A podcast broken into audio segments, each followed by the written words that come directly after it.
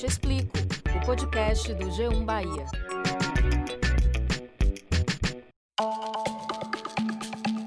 Olá, eu sou Valma Silva e esse é o Eu Te Explico, o podcast do G1 Bahia. No estado da Califórnia, nos Estados Unidos, o berço da tecnologia é o Vale do Silício. Aqui na Bahia, a Vale do Dendê revela talentos empreendedores da economia criativa e coloca o estado em destaque no cenário tecnológico. Idealizada em Salvador, a iniciativa surgiu para ajudar no crescimento de projetos inovadores desenvolvidos por moradores de favelas da capital baiana. Cinco anos depois do início das atividades, a Vale do Dendê cresceu, apareceu e brilhou, viu? Agora já atua em cidades do interior do estado e tem planos de expansão para outros países da América Latina. Já está rolando parceria, olha só, em Porto Rico. Pelo menos 80 empresas passaram pela aceleradora todas elas vindas de comunidades e criadas principalmente por mulheres pretas. Eu vou conversar com Paulo Rogério Nunes, que é idealizador e sócio da organização, para falar sobre empreendedorismo e criatividade entre o povo negro. Essa dobradinha que gera renda e oportunidade para milhares de pessoas aqui na Bahia. E com gostinho de dendê. Paulo Rogério, seja muito bem-vindo ao nosso podcast. Bom, para começar, eu gostaria que você contasse como foi o início do Vale do Dendê, como surgiu a ideia de investir em aceleração de projetos inovadores, sobretudo na área de tecnologia. Sim, a Vale do Dendê é, foi criada em 2016 é, com, com um objetivo muito bem detalhado e bem planejado de impulsionar o ecossistema ou os ecossistemas de negócio é, aqui em Salvador, Bahia, é, e também ampliar essa atuação para outros estados do Nordeste e do Brasil. É, essa ideia surgiu após é, um tempo que eu fiquei fora do Brasil, fiz um intercâmbio fora do Brasil, comecei a perceber que várias cidades estavam se reinventando é, e usando a inovação, a criatividade e o empreendedorismo como uma solução né, de, de reposicionamento, já que a indústria tradicional, como a gente conhece hoje, ela está cada vez mais é, se transformando, né? E a economia criativa, a, a tecnologia, a inovação é, são tendências aí para o já para o presente, são tendências para o futuro, né? Já são a, a áreas atua, é, bem consolidadas no presente, são tendências para o futuro. E aí é, eu convidei alguns alguns empreendedores, acadêmicos, profissionais de diversas áreas para validar esse conceito né, de um ecossistema e de uma organização que pudesse ajudar é, toda essa, essa cena é, de empreendedorismo aqui na cidade. E em 2016 nós tivemos a pedra fundamental, que foi esse evento de validação do conceito. Logo na sequência, é, eu convidei algumas pessoas para serem cofundadores dessa ideia é, comigo, é, e essas pessoas toparam essa, esse desafio. E de lá para cá a gente vem fazendo uma atuação muito intensa, né? São quase cinco anos aí de trabalho.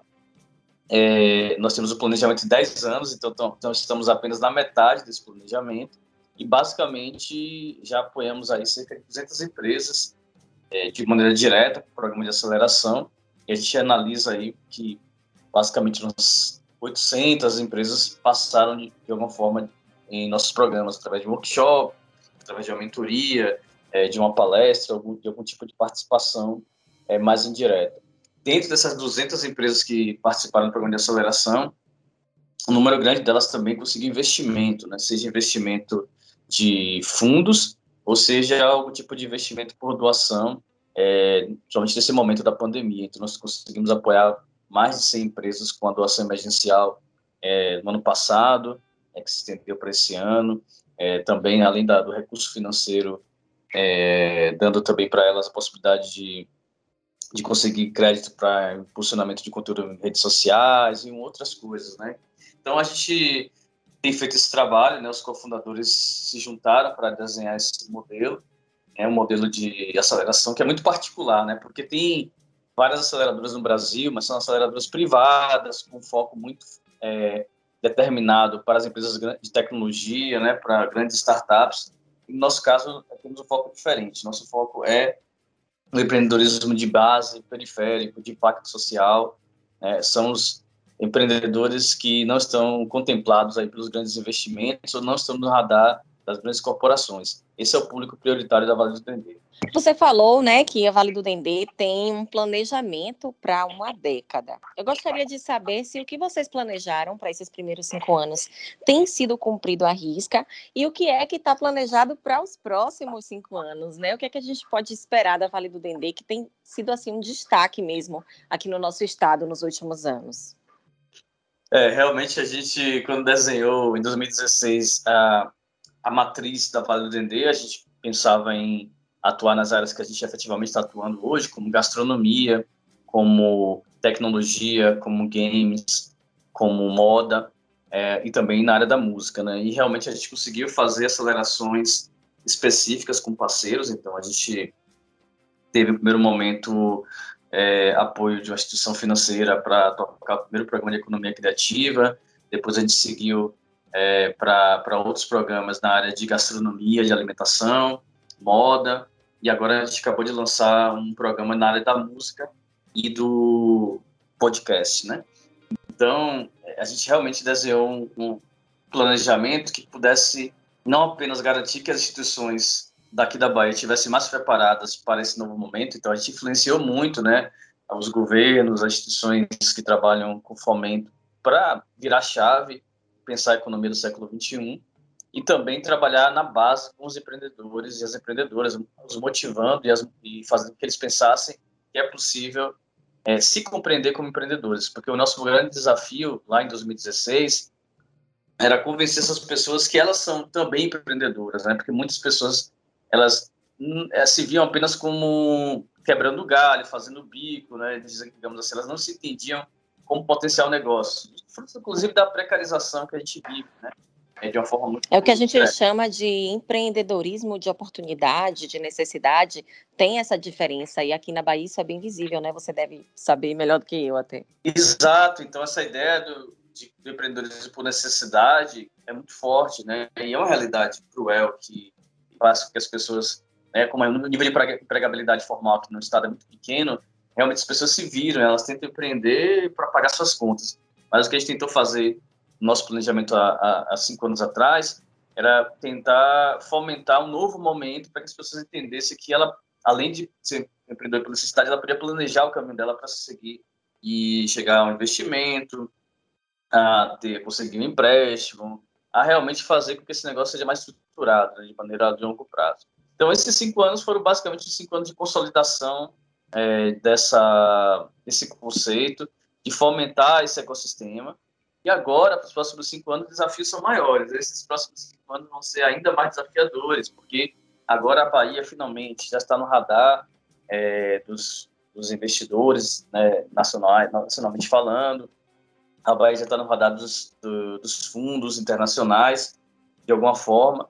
É, e o que a gente vai precisar agora é apresentar projetos é, com essa escala. Então, por exemplo, na música, a gente tem conversado muito agora com os profissionais é, da música aqui do estado, né? Porque nossa música tem potencial de ser um, uma música global.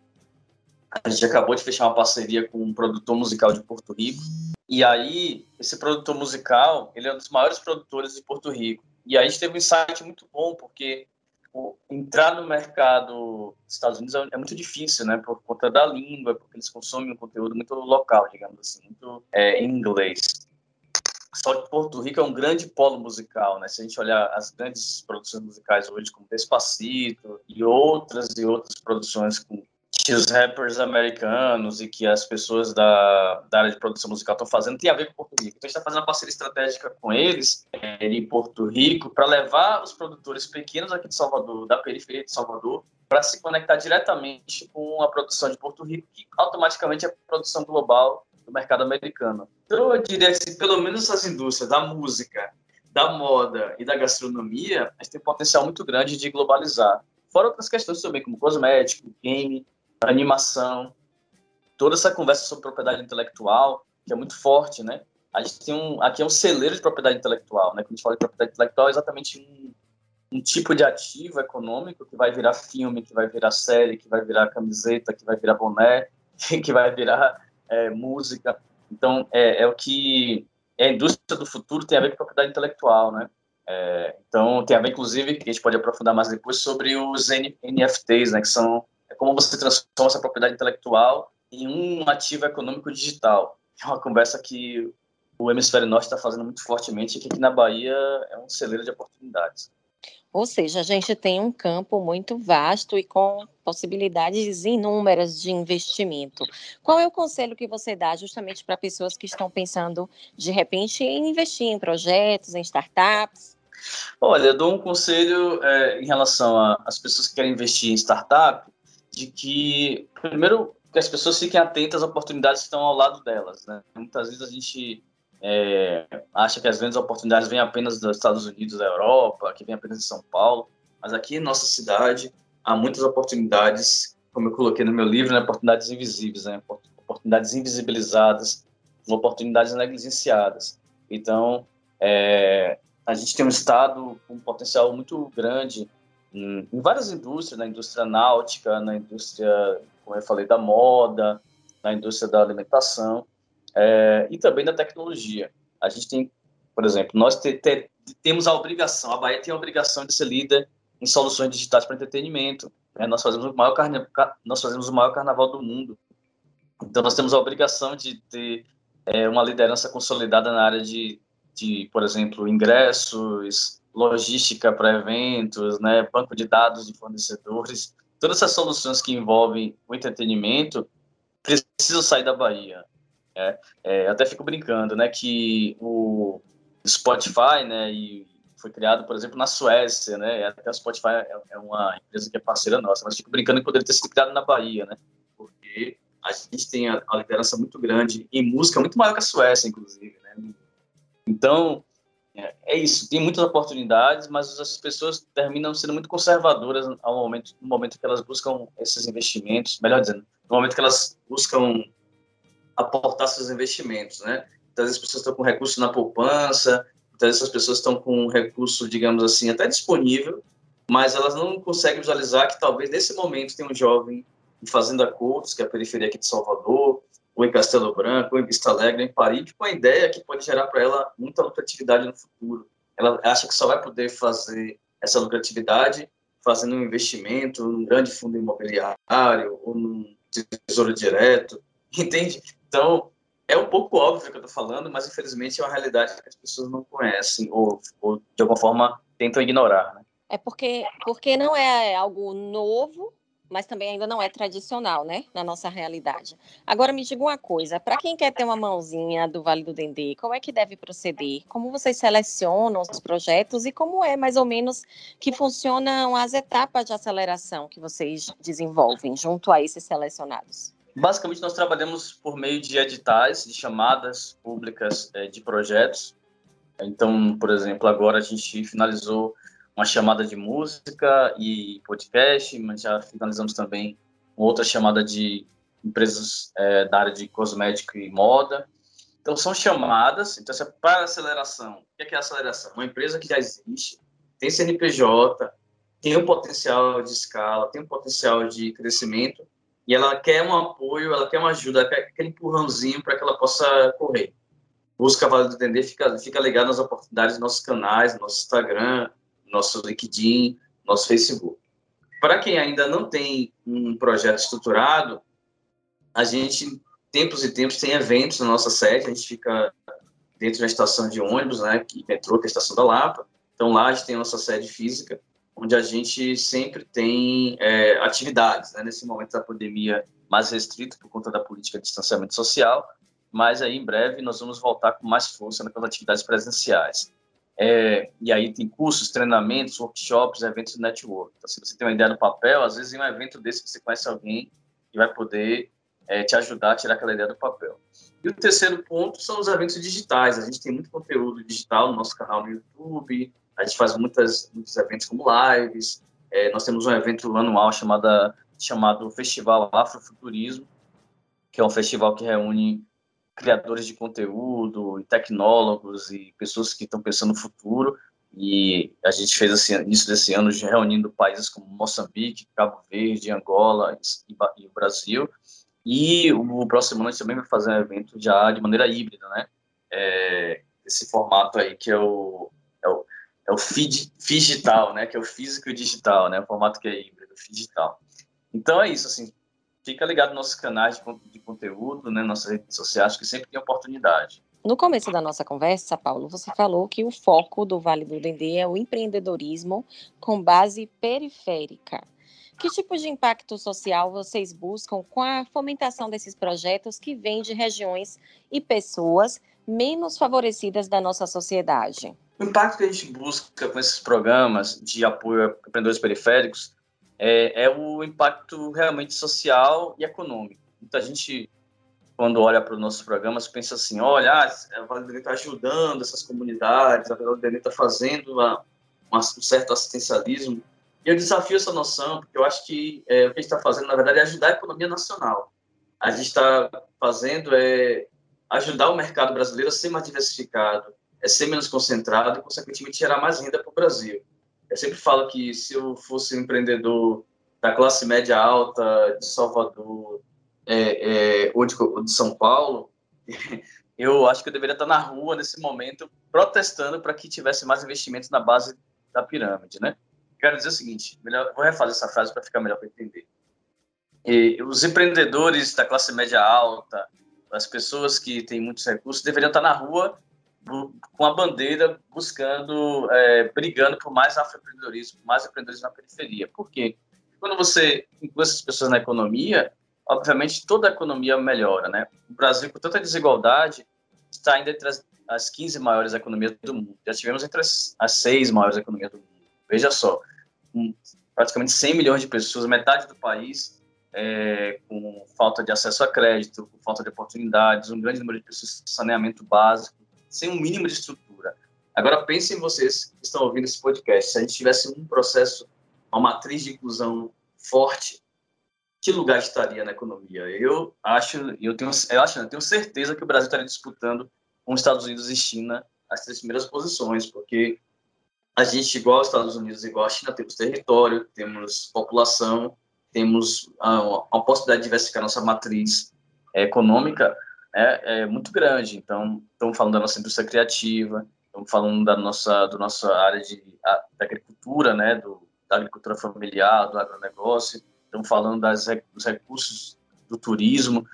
É um, um grau de, de inclusão muito, de, é, é uma, um número de possibilidades infinito mesmo. Agora, mais uma vez, o que a gente está fazendo não é tentando ajudar ninguém, a gente está tentando fazer com que, que o mercado e que as pessoas, de alguma forma, possam contribuir para o Brasil. Né? Quem precisa do Brasil, quem precisa de apoio é o país, é a economia brasileira. E para esse apoio acontecer, tem que investir na base. É, é algo até relativamente lógico, né? mas mais feito. É, a gente sabe que o Vale do Dendê não é voltado especificamente para pessoas pretas, mas nós sabemos que a maior parte das pessoas que vivem nas periferias, que é o alvo das ações de vocês, são negras. É, você tem um recorte de raça, de, por exemplo, você saberia dizer quantos projetos desenvolvidos por pessoas negras foram abarcados pela Vale do Dendê? Tem um perfil dessas pessoas? Sim, é, o perfil, a persona que participa dos programas da Vale do Dendê é, é muito bem definido, né? São mulheres negras é, oriundas da periferia, isso não tenho, não tenho nenhuma dúvida. Isso porque, exatamente, é o, é o público majoritário nas comunidades, né? É, a gente sempre fala que a Vale do Dendê ela é uma organização que ela faz diferente das, da, das outras organizações que apoiam empreendedorismo, é, principalmente do eixo Rio São Paulo, é, que a gente é inclusiva de maneira completa, no sentido de que a gente busca as pessoas que estão fora do radar de, de, de, dos grandes investidores. Então, o que isso quer dizer na prática? Que a gente tem programas, quando a gente vai conversar com essas pessoas que estão, são potenciais candidatos, você percebe que são pessoas que exatamente são negras, mulheres, são periféricas, LGBTs. São pessoas que não estão é, dentro do radar é, dos investidores anjos, da, das, das, corporações, etc.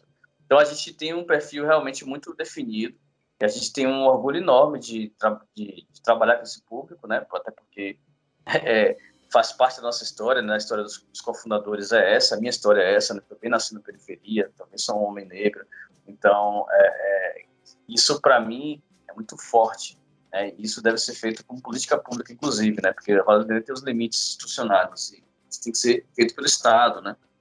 O BNDES, o Banco do Nordeste, os bancos públicos e privados tinham que priorizar esse público, mulher, negra, periférica, pessoas que do interior do estado, a gente está ampliando nossa atuação agora para estar tá mais voltado ao interior da Bahia e em breve também atuando em outros lugares do Nordeste, né? A gente deve abrir em breve uma atuação em Fortaleza também para sair é, da atuação apenas em Salvador, né? Até porque o Dendê, metaforicamente, ele está presente em tudo. Não sei se vocês estão ouvindo, sabe? Mas o Dendê é um componente que está presente na casquinha do sorvete, nos cosméticos. Então, a gente metaforicamente quer expandir essa atuação não somente para outros lugares do Nordeste, mas também para outras regiões da América Latina que tem é, é, situações similares à nossa, né?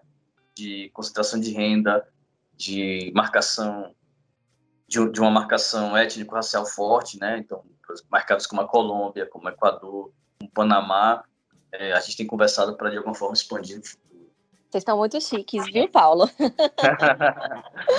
é importante a gente destacar que as mulheres foram as mais afetadas pela pandemia no âmbito da renda, né? É, aqui na Bahia, é, mais de 60% das pessoas que perderam o emprego são mulheres. Então, Sim. de fato, é importante o desenvolvimento de políticas públicas e da iniciativa privada também para ajudar essas pessoas que, nesse momento de pandemia, de crise econômica, mais do que nunca estão precisando de uma mão estendida, né? É. E também, quem sabe, pensar em investir num negócio e de repente está aí bombando junto com o Vale do Dendê, né? De repente é uma alternativa também. Agora, Paulo, falando um pouquinho de você, é... a gente sabe que a presença das pessoas pretas no âmbito da tecnologia, do desenvolvimento de projetos e, e, em posições de destaque mesmo, de chefia, ainda não tem a mesma relevância que é necessário. Como é que você se enxerga dentro desse cenário? É um, um tema bem importante e complexo, né? Porque é, eu tenho uma plena consciência de que eu consegui acessar alguns espaços de poder e visibilidade é, vamos dizer assim, né, de acesso a conversar com algumas pessoas, justamente por, primeiro, por fazer um trabalho consistente, coerente, que faz sentido, mas porque também, desde muito novo, eu tive uma articulação internacional. É, então, isso foi importante demais para que eu conseguisse sentar em algumas mesas que pessoas que se parecem comigo, que vieram do lugar onde eu vi, nunca, pessoas que se parecem comigo, que vieram do lugar onde eu vi, nunca se sentariam, né? É, sempre faço analogia. Talvez se eu tivesse em alguns lugares é, que eu frequento há, há 30 anos atrás, né, 30 anos atrás, estava pequeno, desculpa, estava 10 anos, mas assim, há 20, há 20 anos atrás, é, sem, sem a, algum tipo de validação que eu tenho hoje, as pessoas esconderiam a bolsa para mim, as pessoas é, me tratariam com, com um olhar de desdém ou de subestimação, né? É, então, isso eu tenho plena consciência. É, então, ocupar alguns lugares na sociedade, sendo uma pessoa negra de origem periférica, é muito difícil. Então, por isso que eu falo que a minha trajetória, na verdade, é a, é a exceção que comprova a regra. E a regra é muito clara, né? É, esse trocadilho. A regra é muito clara, é, porque a regra ela tem ela diz que pessoas negras devem ocupar um espaço ou não na sociedade. E cada um, entre aspas, sabe o seu lugar, né? Então, quando a gente vai, a gente sabe que isso acontece. O terceiro piso de, do shopping, normalmente é o lugar que você vai ver menos pessoas negras. É, os hotéis, quando você vai ver lugares que não vê pessoas negras, restaurantes, né? Então, eu tenho plena consciência disso e o que a gente está tentando fazer aqui é mudar essa forma de pensamento e fazer com que nossos jovens tenham autoestima suficiente para entrar em qualquer local, a qualquer momento, sem nenhum tipo de questionamento é, mental da parte deles e sem nenhum tipo de abertura para que ninguém questione é, a presença dele nesses espaços, né?